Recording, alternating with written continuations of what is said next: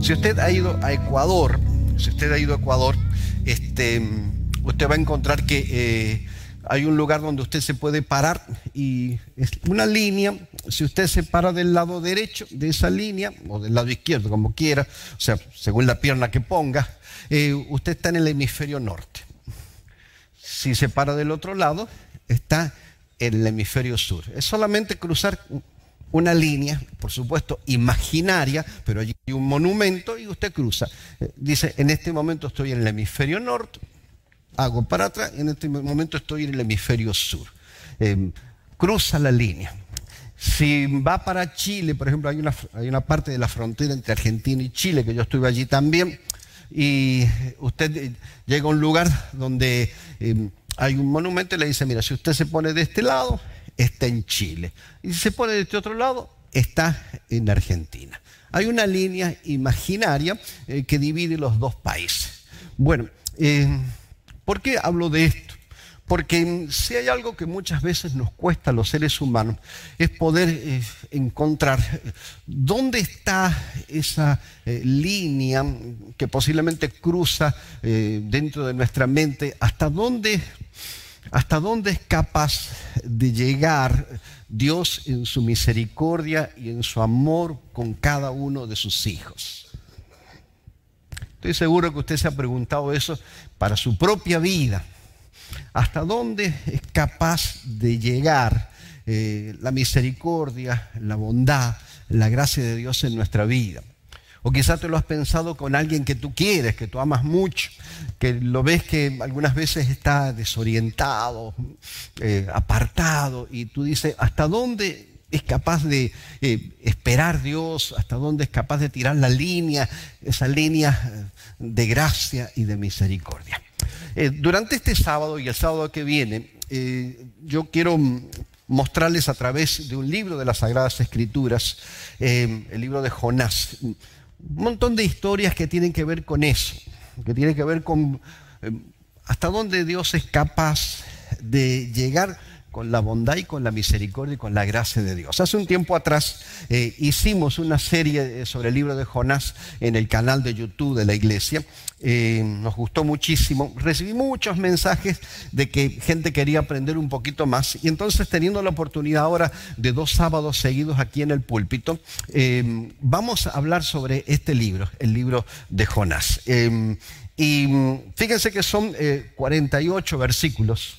O sea, tengo dos sábados, este sábado y el que viene, para mm, eh, tratar de ilustrar esta historia. Eh, eh, 48 versículos, sea, tengo más o menos, diría, 75, 80 minutos por la gracia de Dios, así que vamos a tener que avanzar bastante, porque ustedes van a descubrir que eh, prácticamente cada palabra eh, del libro de Jonás tiene una enseñanza, una aplicación espiritual eh, en la vida de cada uno de nosotros. Una de las clases que se estudia mucho en la universidad es lo que le llamamos teología aplicada, es cómo la vida de Dios se aplica, o cómo la escritura, o cómo la vida de Jesús se aplica a la vida práctica de cada uno de los seres humanos. Y Jonás está lleno de eso que se llama teología aplicada. Dice capítulo 1, verso 1, el primero de los 48 versículos. Vino palabra de Jehová a Jonás. Vino palabra de Jehová a Jonás. Aquí yo ya tengo la primera enseñanza. ¿Cuál es la primera enseñanza que me dejó a mí? Eh, cuando tú vayas estudiando el resto del libro de Jonás, vas a ir descubriendo facetas de carácter de Jonás. Y las facetas de carácter que Jonás tiene, prácticamente no hay ninguna faceta de carácter de Jonás que sea buena. La mayoría de las características de la vida de Jonás, su carácter, no son buenos. Una de las características horribles que Jonás tiene es el hecho de ser racista. Tenía motivos posiblemente teológicamente para decir, eh, los ninivitas no los quiero porque eran muy malos. Pero finalmente podemos ver y decir, bueno, esta característica de Jonás, de su carácter, está allí. Él, él es racista. ¿Qué significa? Que denigra a la gente de otra raza. Cuando tú dices vino palabra de Jehová Jonás, yo me pongo a pensar qué bueno que es el Señor, que es capaz de elegir a una persona con esa característica para dirigir un mensaje del Señor. Imagínense que en la iglesia nosotros tuviéramos que elegir un primer anciano, un líder, un pastor de la iglesia, y que nos dijeran eh, qué características tiene, pues es racista. En una iglesia multicultural como es City, donde hay argentinos, mexicanos, chilenos, ecuatorianos, salvadoreños, cubanos, puertorriqueños. ¿Ustedes se imaginan lo que sería tener una persona que es racista dirigiendo la iglesia? Imposible. Sin embargo, aquí lo que la Biblia dice es que el Señor elige a Jonás. Viene palabra del Señor sobre Jonás. O sea, ¿cuál es la buena noticia para mí? El Señor no discrimina no solamente no discrimina por carácter o por raza, sino que el trabajo de Dios, la idea de Dios, el amor de Dios es tomar lo que tiene a mano con las características que tenga para buscar la forma y la manera de que esas cosas cambien. Amén. Vino palabra de Jehová a Jonás. ¿Hijo de quién? Hijo de Amitai. Ahí tienen otra enseñanza. En la vida, eh, cada uno de nosotros se siente muchas veces eh, orgulloso del apellido que lleva. Otras veces no nos sentimos tan orgullosos del apellido que llevamos. Eh, pero cada uno de nosotros puede tener la alegría y el gozo de sentirse y tener el mejor de todos los apellidos. Nosotros somos hijos de Dios. ¿Qué somos nosotros? Nosotros somos qué? Somos hijos de Dios. ¿Cómo deberíamos caminar en la tierra los que somos hijos de Dios? Deberíamos caminar con alegría, caminar con gozo. Un amigo me decía los otros días que tenía que ir a un lugar del gobierno y piden identificación allí. Y él dice, pastor, dice, yo no tenía la identificación. Dije, ¿cómo yo entro en este sitio? Te pide la identificación. Él se vistió muy bien, se vistió muy bien y dice, me puse saco, me puse corbata, me abroché el y entonces dije, voy a, me metí. Y el guardia de seguridad lo miró, dijo, este tipo bien vestido, ni, ni siquiera le pidió, le metió para adentro. ¿Usted entiende lo que quiero decirle? En la vida, nosotros somos hijos de quién? Hijo del rey de reyes y señor del señores. Nosotros caminamos con frente alta, no importa si tengo dinero o no tengo dinero, si estoy educado, si no estoy educado. Yo camino con la frente en alta porque, porque tengo un padre, se llama Dios y yo soy su hijo. ¿Y soy objeto de qué? Y soy objeto del amor de Dios. Vamos aprendiendo algo en el libro de Jonás. Vino palabra de Jehová, Jonás, hijo de Amitai, diciendo, versículo 2, la primera parte. ¿Qué es lo que hace la palabra de Dios con cada uno de sus hijos? Dice, te levanta. ¿Qué hace la palabra de Dios? No los escuché. ¿Qué hace la palabra de Dios? Nos levanta. ¿Cuántos dicen amén a eso? O sea, ¿qué es lo que está diciendo con esto? Cuando la palabra de Dios yo la recibo en el corazón, cuando yo recibo a Jesús en el corazón, yo soy levantado. ¿Qué quiere decir eso? Que si era no muy buen padre, en el nombre del Señor yo puedo ser un mejor padre.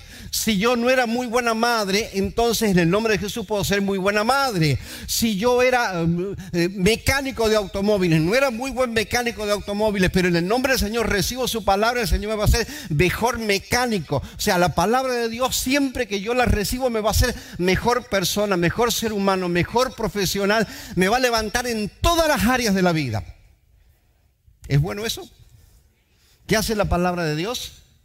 Me levanta. O sea, usted está en un excelente lugar. Si usted en este momento tiene bolsillos flacos, si ha llegado a este país y está comenzando a, a, salir adelante en la vida, sepa, el Señor lo quiere en cinco años con grandes aptitudes para honrar y glorificar el nombre de Dios. Vino palabra de Jehová, Jonás, hijo de Amitai, diciendo, levántate, pero cuando la palabra de Dios viene, siempre te va a dar una misión. Dios te levanta o Dios te da recursos económicos, recursos intelectuales. La palabra de Dios llega para darme qué cosa? Una misión. ¿Ve a dónde?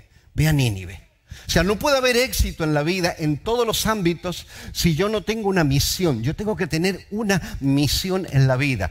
Y si yo se la pido al Señor le digo, Señor, muéstrame, ¿cuál es la misión que tú tienes para mí?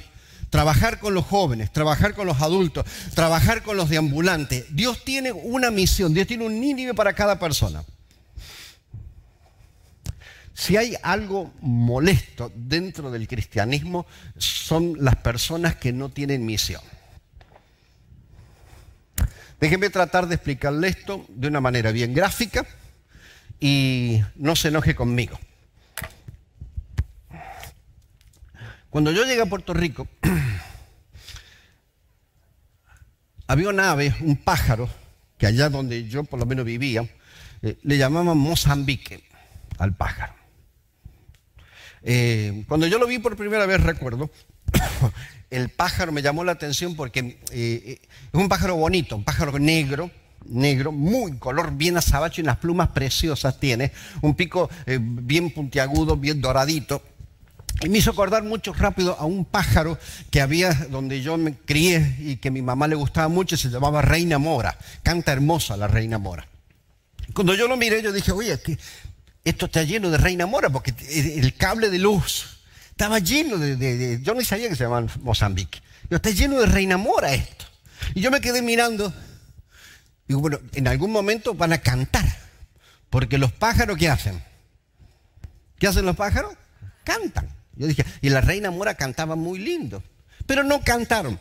Me metí adentro de la oficina donde estaba.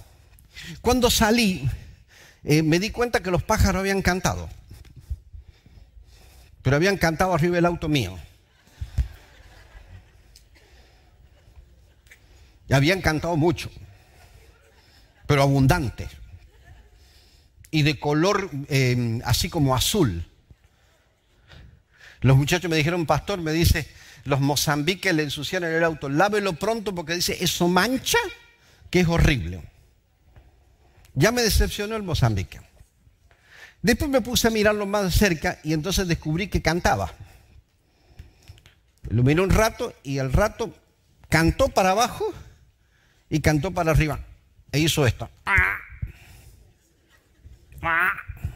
Eso es todo lo que hace. Escuche, cuando, esto es bueno para todos nosotros, cuando, cuando yo no tengo una misión, una misión de Dios en mi vida, yo me convierto en un Mozambique dentro del pueblo de Dios. Tengo el aspecto, tengo el aspecto de alguien bueno o alguien cristiano, tengo el aspecto. Pero como no tengo misión, me aburro dentro de la iglesia. Y cada vez me hago más burro, perdón, más Mozambique. Entonces mi, trabajo dentro de la iglesia es, como estoy tan aburrido y como no tengo misión, eh, es eh, mirar lo que hacen otras personas y poco a poco me voy dando cuenta de que me convierto en una persona que critica lo que hacen los demás. Y entonces nos pasamos el resto de la vida. En lugar de cantar el Evangelio, nos pasamos la vida haciendo qué cosa. A ver si me ayuda. Cuando yo diga tres, usted me acompaña. Sí. Uno.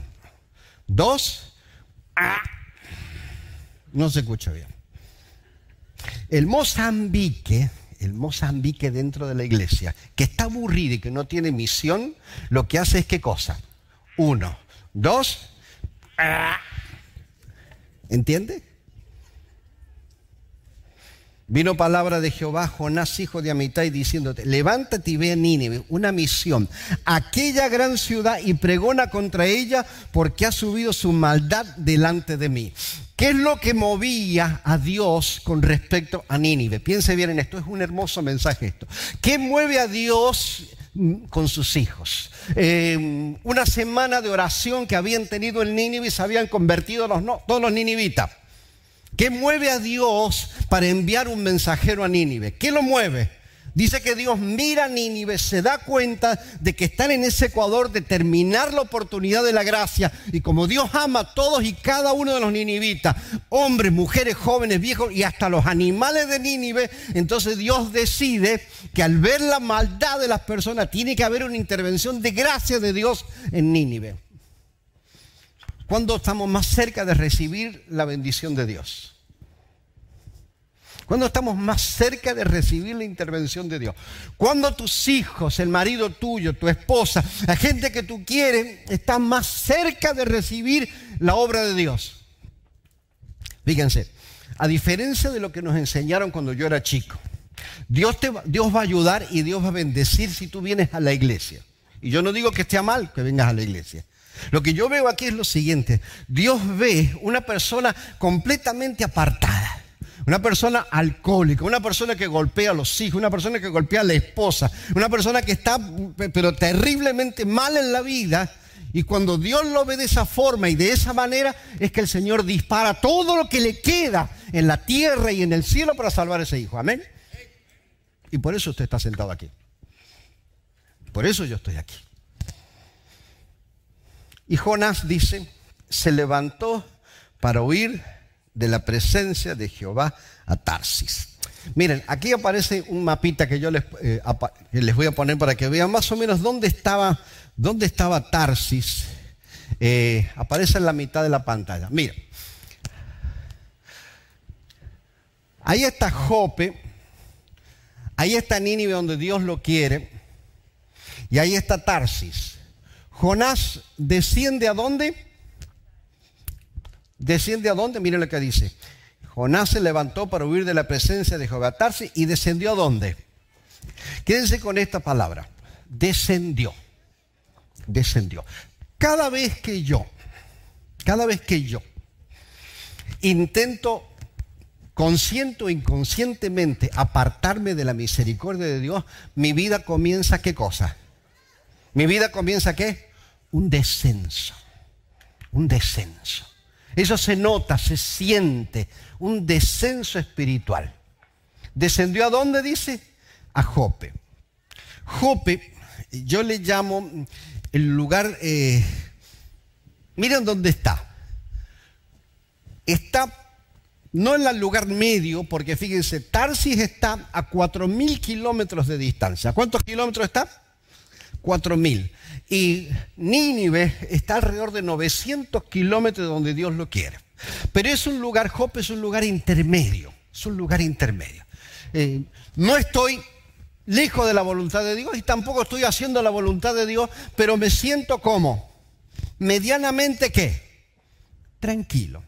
Es el lugar de la tibieza espiritual tibieza espiritual. No, no soy malo como fulano, no obro como mengano, no hago tantas cosas para Dios como esta persona, pero tampoco soy como que el otro. Es el lugar de la, de la tibieza espiritual. Un lugar donde, donde al enemigo le gusta tenernos porque no desarrollamos músculos espirituales en Jope. Eh, y entonces eh, es un lugar sumamente peligroso para nosotros. Jonás quiere huir. Decide Tarsis. Decide Tarsis. Y, miren lo que ocurre. Dice, eh, y descendió a Jope y halló una nave que partía para Tarsis. Y pagando su pasaje, entró en ella para irse con ellos a Tarsis, lejos de la presencia de Dios. Si usted se fuera a vivir a mm, España, por ejemplo, que está bien lejos de aquí, y no tiene planes de volver, ¿se llevaría a su familia, sí o no? Yo me hice esta pregunta cuando estudiaba el libro de Jonás. Yo creo que Jonás, eh, si tenía familia, se la llevó. O sea, se llevó a la esposa, se llevó los niños, capaz que hasta la suegra se le llevaron. Se llevó toda la familia. Y descendió a Jope con la familia. ¿Qué quiero decir con esto? Las decisiones que nosotros tomamos en la vida, acertadas o desacertadas, bendicen o maldicen mi familia. Descendió a Jope, y noten ustedes cómo dice, y pagó qué cosa? Su pasaje. Mi gente, la eternidad es un regalo que Jesús nos hizo en la cruz del Calvario y es gratis. ¿Cuántos dicen amén a eso? La eternidad es un regalo que Dios me hizo en la cruz del Calvario. Me regaló la eternidad y es completamente gratis. Lo único que tengo que hacer es aceptarlo. Ahora, déjeme ponérselo de otra manera. Yo recuerdo a mi mamá conversando con mi papá la forma en que ellos entendieron el Evangelio, ¿no? Mi mamá decía, como si lo oyera ahora, le decía a mi papá, viejo, qué difícil que ser cristiano. Qué difícil que ser cristiano. Qué difícil es salvarse. Mi mamá lo, entendía así el Evangelio. Era una, era una lucha para ella eso. Y mi papá la miraba y le decía, tienes razón, vieja. Es difícil ser cristiano. Es difícil salvarse. Déjame cambiar la pregunta a ustedes ahora. ¿Qué es más fácil? ¿Salvarse o perderse? Si usted fuera a elegir ahora y dijera, bueno, ¿qué cosa es más fácil? ¿Salvarse o perderse? ¿Usted qué diría? ¿Qué es más fácil? ¿Salvarse? A ver quién tiene las manos. ¿Y qué es más fácil? Perderse. A ver. Oiga.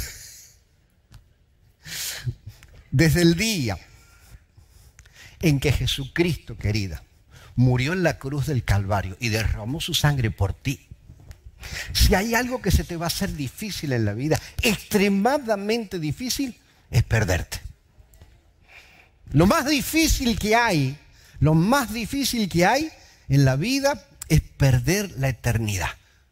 Porque querida, cuando Jesús murió en la cruz, te compró con su sangre ha derramado su espíritu sobre su vida y te va a perseguir y me va a perseguir constantemente. O sea que perderse es inmensamente difícil. Es hacer un ejercicio de voluntad constantemente de levantarse y decir, yo no te quiero, Dios. No me interesa estar contigo. Quiero irme al infierno. Tiene que decirlo así. Para que al final se logre. Porque la salvación es muy rica en Jesús. Jonás pagó un precio. Escúcheme bien, papá, lo que le voy a decir. Si usted tiene hijos. Si usted en algún momento decide abandonar a su esposa por otra persona, usted, le está, usted va a pagar un precio suyo y va a pagar sus hijos van a pagar un precio. Hay estudios hechos que dicen lo siguiente.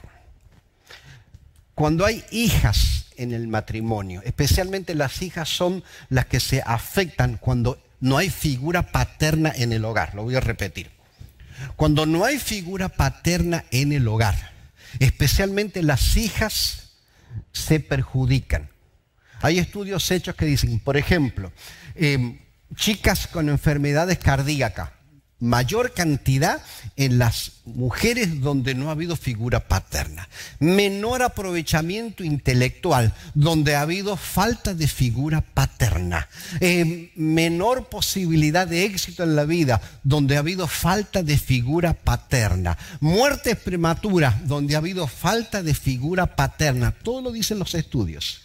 Así que, Señor, mi hermano, usted que nos ve en este momento, si usted decide en algún momento irse detrás de otra falda, sepa que no solamente usted está pagando el pasaje porque el enemigo se lo va a cobrar, sino que también usted le está haciendo un costo a su familia. Y no me venga después, como yo me he sentado con tanta gente, pastores, que yo lo quiero mucho a mis hijos. Yo los adoro a mis hijos. No vengas con ese cuento a mí. Cuando te fuiste corriendo detrás de otro, de otra, no me vengas después llorando y diciendo que tú querías a tus hijos, porque si tú las querías te lo hubieras pensado antes a las cosas. Se paga un precio por huir de la presencia de Dios. No es gratis, el diablo te lo cobra. No te lo va a cobrar en dólares y centavos, pero te lo va a cobrar en angustia, en sufrimiento y el dolor en tu vida y en la vida de la gente que está a tu lado. Lo bueno que es difícil. Es difícil. Dice el verso 4, léanlo conmigo.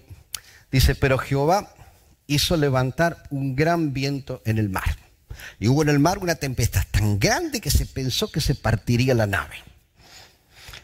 Aquí comienzan lo que, lo que a mí me fascina mucho de este libro. Son lo que yo le llamo los peros de Dios. Los peros de Dios. ¿Qué son los peros de Dios? Son las intervenciones portentosas, milagrosas, que muchas veces nosotros ni sabemos que ocurren en favor de nuestra salvación. Es el cielo trabajando en favor de nosotros. Dios lo mira a Jonás con toda su familia que se va muy lejos y dice, yo no te voy a hacer fácil el alejarte de mí. No te voy a hacer fácil perderte. Yo no sé si alguna vez lo conté.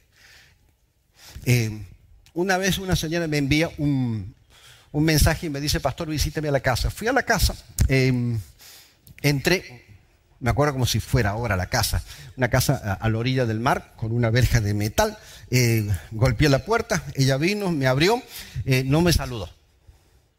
Le digo, la hermana, ¿cómo está? Ni me saludó. Entré, me senté, vi que tenía mala cara, así que me senté ahí en la sala y me dice, sacó una carta y me la dio. Me dice, léala. Abrí la carta, la leí. La carta decía, por medio de la presente, yo fulana de tal, quiero ser quitada de los libros de la iglesia. No quiero que nadie me visite, no quiero que oren por mí, quiero que se olviden de mí. Más o menos así decía la carta.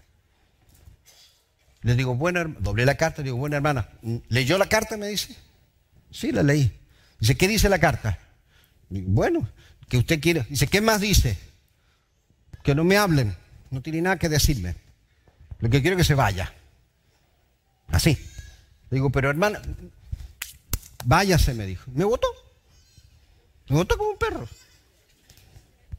Me fui. Y pasó el tiempo. Un día me vuelve a dar un mensaje.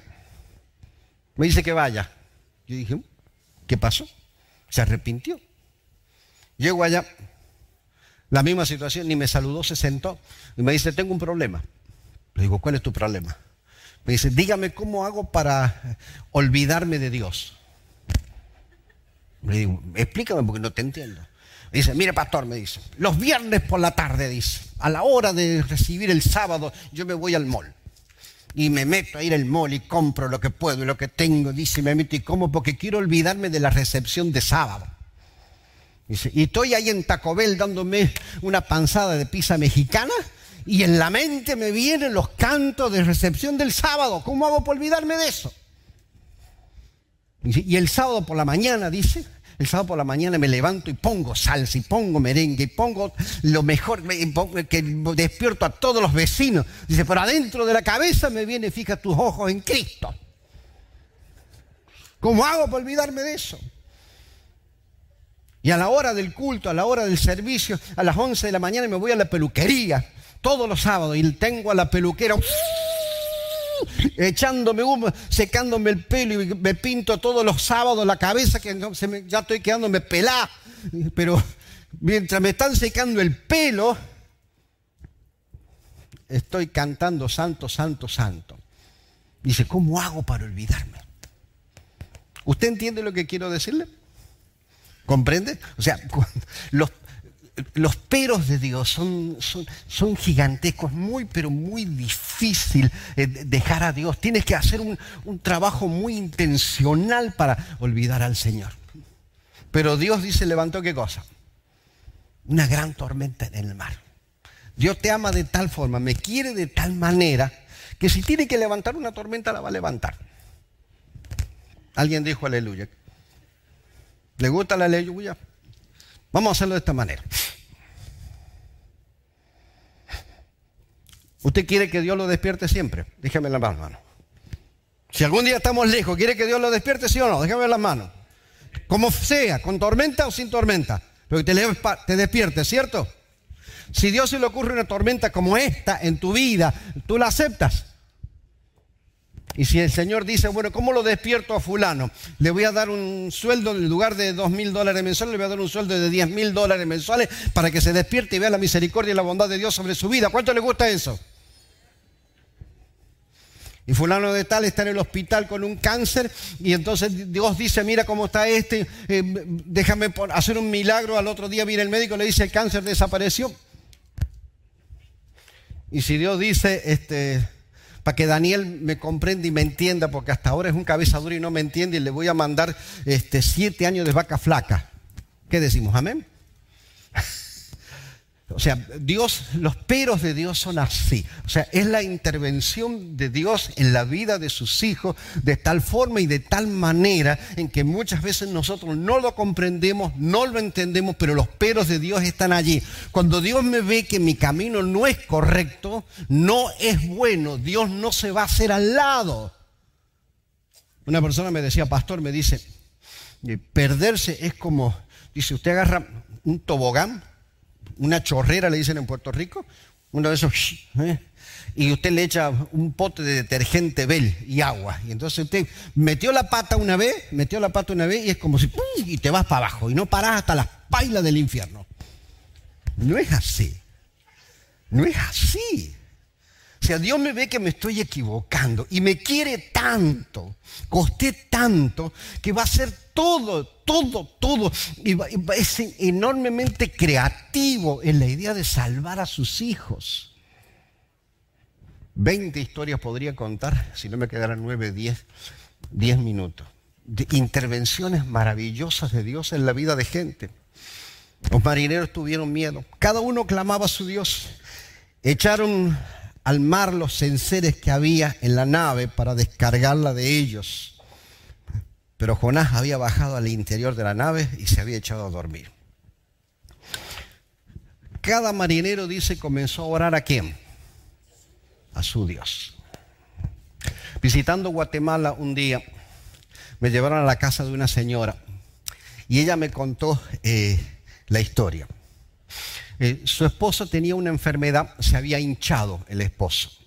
Se le salieron los ojos para afuera, una cosa. Fue todos los familiares, mandaron dinero de Estados Unidos, pero no hubo cura. Le dijeron, lléveselo a la cárcel para que se muera, porque se va a morir pronto. Eh, ella no sabe leer ni escribir. El marido no sabe leer ni escribir. Tres hijas mujeres, una de ellas minusválida. Yo estaba en la casa con ella. Entonces ella me cuenta, escucha, ella me cuenta que cuando se lo trajeron para morir, él era el único sustento de la casa. Entonces ella dice, ¿qué puedo hacer? Ella había escuchado por la radio de que había que ayunar siete días. Es lo único que sabía. Bueno, pero no entendía lo que era el concepto del ayuno. Así que, ¿qué es lo que hizo ella? Trancó todas las puertas de la casa, cerró todo, metió todas las gallinas que tenía dentro de la casa, porque había escuchado eso, que todo el mundo tenía que ayunar, estilo Jonás, los animales, todo. Metió todos los animales dentro de la casa y se metió en siete días de ayuno con los hijos. Siete días de ayuno. Y ella me llevaba por la casa y me decía, mire pastor, aquí estaban las, las, gallinas, aquí teníamos un lechón metido aquí dentro, acá todo el mundo ayudó durante siete días. La nena minusválida ayunó siete días. Y usted dice, ¿qué cosa dice usted? ¿Eso es una qué? ¿Es qué cosa? Una locura. pero era lo único que ella entendía, ¿comprende? Y Dios respeta lo que nosotros entendemos. Y yo alabo el nombre de Dios por eso. Porque a los siete días el marido estaba mejor. Y le digo, ¿dónde está tu marido ahora? Está trabajando en el monte. O sea, aquellos marineros oraron a su Dios. Dios respeta eso, lo poquito que nosotros entendemos. Y Dios ama eso, esa búsqueda incesante de Dios que tiene cada ser humano. El verso 6 dice, el verso 5 dice que los marineros hicieron algo. Tiraron por la borda todo lo que había. A mí me dejó una enseñanza en el proceso de salvación y en el proceso de redención, eh, en el proceso de caminar al cielo, algún día nosotros tendremos que tirar por la borda cosas que no son muy preciosas aquí en la tierra. Cosas que no son muy preciosas, tendremos que desprendernos de ellas. Cosas que nos costaron mucho trabajo, mucho esfuerzo, mucho sacrificio, que tenían allí en el barco, tuvieron que desprenderse de ellas. No tengo que explicar más. Y el patrón de la nave se le acercó y le dijo, ¿qué tienes, dormilón? Levántate y clama a tu Dios, quizás Él tendrá compasión de nosotros y no pereceremos. Y dijeron cada uno a su compañero, venid, echemos suertes para que sepamos por causa de quién nos ha venido este mal. Y echaron suertes y la suerte cayó sobre quién? cuál es la enseñanza. Un día tú y yo nos vamos a sentar a la sombra de nuestra realidad. ¿Me explico? Un día tú y yo nos vamos a sentar a la sombra de nuestra realidad. Un día vamos a tener que capitalizar lo que hicimos en el pasado, las alegrías de los aciertos del pasado, o nos van a pasar la factura de los errores del pasado. Miren lo que dice. Miren lo que dice. Entonces ellos dijeron, decláranos ahora por qué nos ha venido este mal.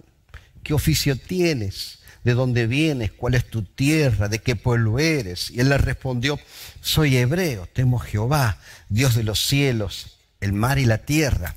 Y aquellos hombres temieron sobremanera y dijeron, y subrayen esto, ¿por qué nos has hecho esto? Escuche mamá y papá. Un día los hijos nos van a decir, ¿por qué nos hiciste esto, papi? ¿Por qué nos hiciste esto, mami? Si obramos con misericordia y obramos con bondad y obramos con el Espíritu de Dios, de una forma u otra nuestros hijos serán bendecidos por nuestros actos. Amén. Pero si un día nosotros nos desviamos y elegimos vivir para nosotros mismos, cuando el tiempo pase, un día ocurrirá eso mismo. Los chicos vendrán, que ya serán gente grande, y nos dirán, ¿por qué nos hiciste esto, papi? Si tú conocías el camino, si tú conocías la verdad, si tú conocías la vida, ¿por qué nos hiciste esto?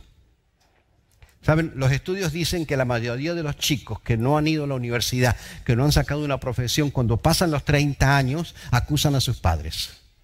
Y le dicen, papi, ¿por qué no me mandaste a estudiar? Porque tú no querías. ¿Por qué no me obligaste? Me hubiera obligado a fulanito, mira que tiene un doctorado en ciencias económicas, los padres lo obligaron a estudiar, ahora tiene un doctorado y gana muy bueno y un profesional, tú no me obligaste, que tú no querías, me hubiera obligado. Los hijos le reclaman a los padres, ¿por qué nos hiciste esto?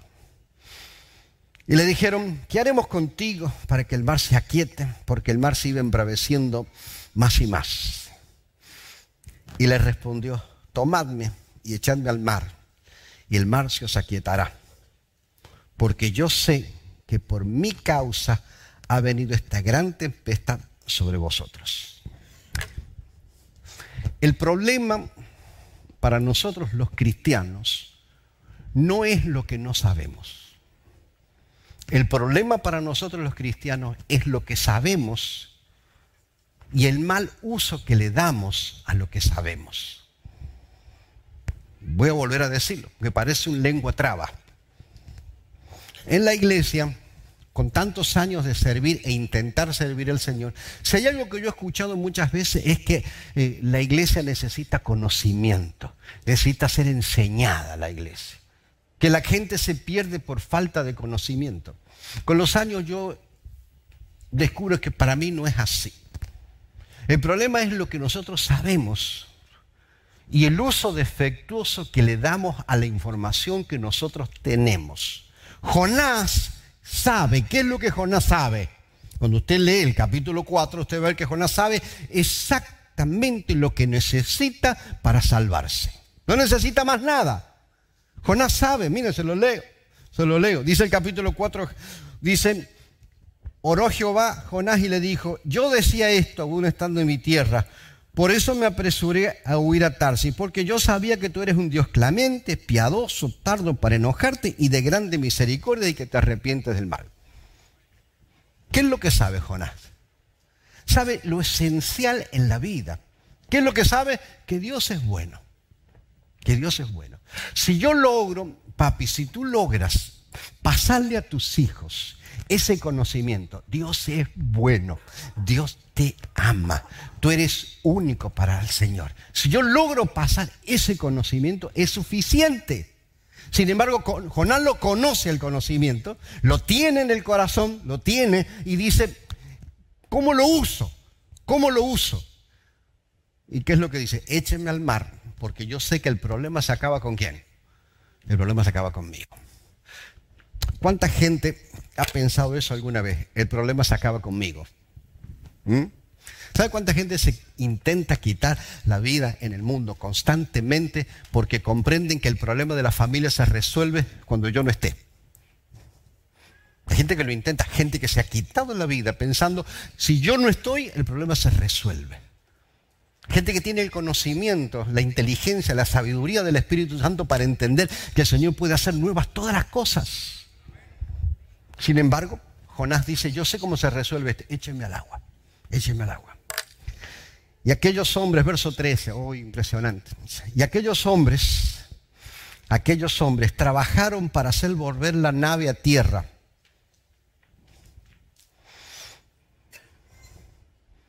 ¿Qué hicieron ellos? Dice, trabajaron toda la noche para hacer volver la nave a la tierra. Pudiendo haber resuelto rapidito, haberlo agarrado y tirado al agua, no lo echan al agua. Intentan, junto con salvar la nave, salvar la vida de quién? Salvar la vida de Jonás. Aquella gente no conocía a Jehová de los ejércitos, no eran personas cristianas, no conocían el camino, la verdad y la vida, pero conocían el valor de la vida humana. Algo que en la iglesia muchas veces nosotros necesitamos volver a considerar. Cada persona es valiosa delante del Señor. Cuando alguien deja de venir, cuando alguien se ausenta, cuando alguien se ausenta, eh, eh, el Espíritu de Dios sobre el corazón de un hombre cristiano hace que nos preocupemos por la vida de esa gente que no está. Aquellos marineros trabajaron toda la noche, subieron vela, bajaron vela, sacaron agua de adentro del barco, hicieron cualquier cosa porque no lo querían echar al agua.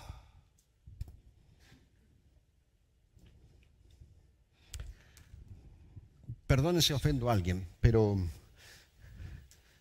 la iglesia donde yo me crié, una forma de mantener sana la iglesia era borrar bien rápido al que se portaba mal. Sacarlo de los libros de la iglesia.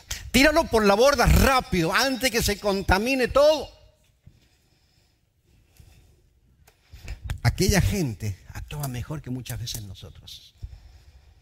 Tú sabes que alguien yo tenía una muchacha, llego a la casa, llego a una iglesia, una muchacha, pobrecita.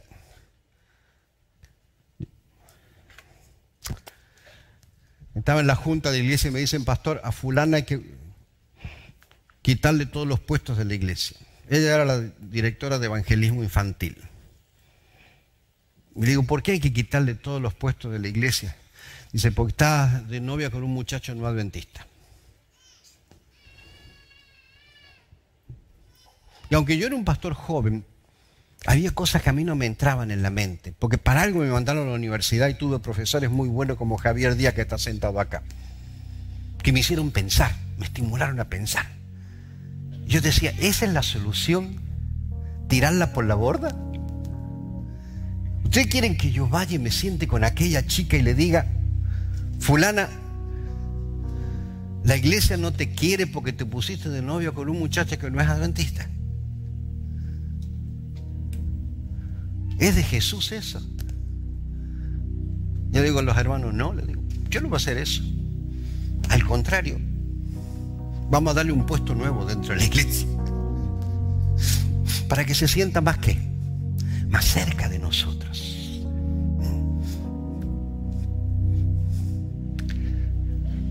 Yo tenía que avanzar hasta este versículo antes de que los chicos canten. Dice, y tomaron a Jonás y lo echaron al mar. Y el mar se aquietó en su furor. Y temiendo aquellos hombres a Jehová con gran temor, ofrecieron sacrificio a Jehová, hicieron votos. Verso 17. Pero Jehová, el mismo Jehová que había con su pero levantado una gran tormenta, ahora que Jonás cae al agua, que comienza a ahogarse, que comienza a hundirse, Dice Jehová tenía preparado un gran pez que tragase a Jonás. El Señor siempre tiene algo preparado para nosotros sus hijos. Nos mira cada uno de nosotros con una ansia terrible de salvación que nosotros no entendemos. Y el Señor siempre tiene algo, un pero. Siempre tiene un pez preparado para cada uno de nosotros. Los chicos van a cantar algo muy lindo que me gusta. Yo quiero que mientras ellos cantan usted piense, hable un ratito con el Todopoderoso. Recuerde los peros de Dios. ¿Alguien se acordará de algunos momentos donde Dios se te ha plantado enfrente de alguna manera y te ha mostrado un camino distinto. Un pero de Dios, un catarro, enfermedad, una falta de trabajo, un hijo enfermo, alguna cosa que en ese momento tú no entendías, era una gran tormenta, no la entendías. Pero ahora cuando pasan los años, cuando pasan los años tú dices, esto fue un pero de Dios, una ballena, un pez preparado para mi salvación. Piense en eso. Aproveche estos minutos mientras ellos cantan y hable con Dios.